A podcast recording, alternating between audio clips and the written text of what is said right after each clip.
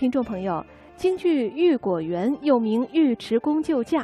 开头的大段唱词是花脸唱功重头戏，是早已辞世的京剧表演艺术家金少山的拿手剧目。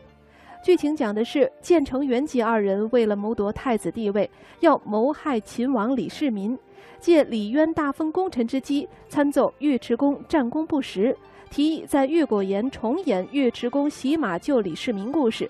建成原籍命心腹黄壮扮演单雄信，表演时下毒手要把李世民杀死。尉迟恭演救驾之时，见黄壮真下毒手，遂用鞭打死黄壮，救了李世民。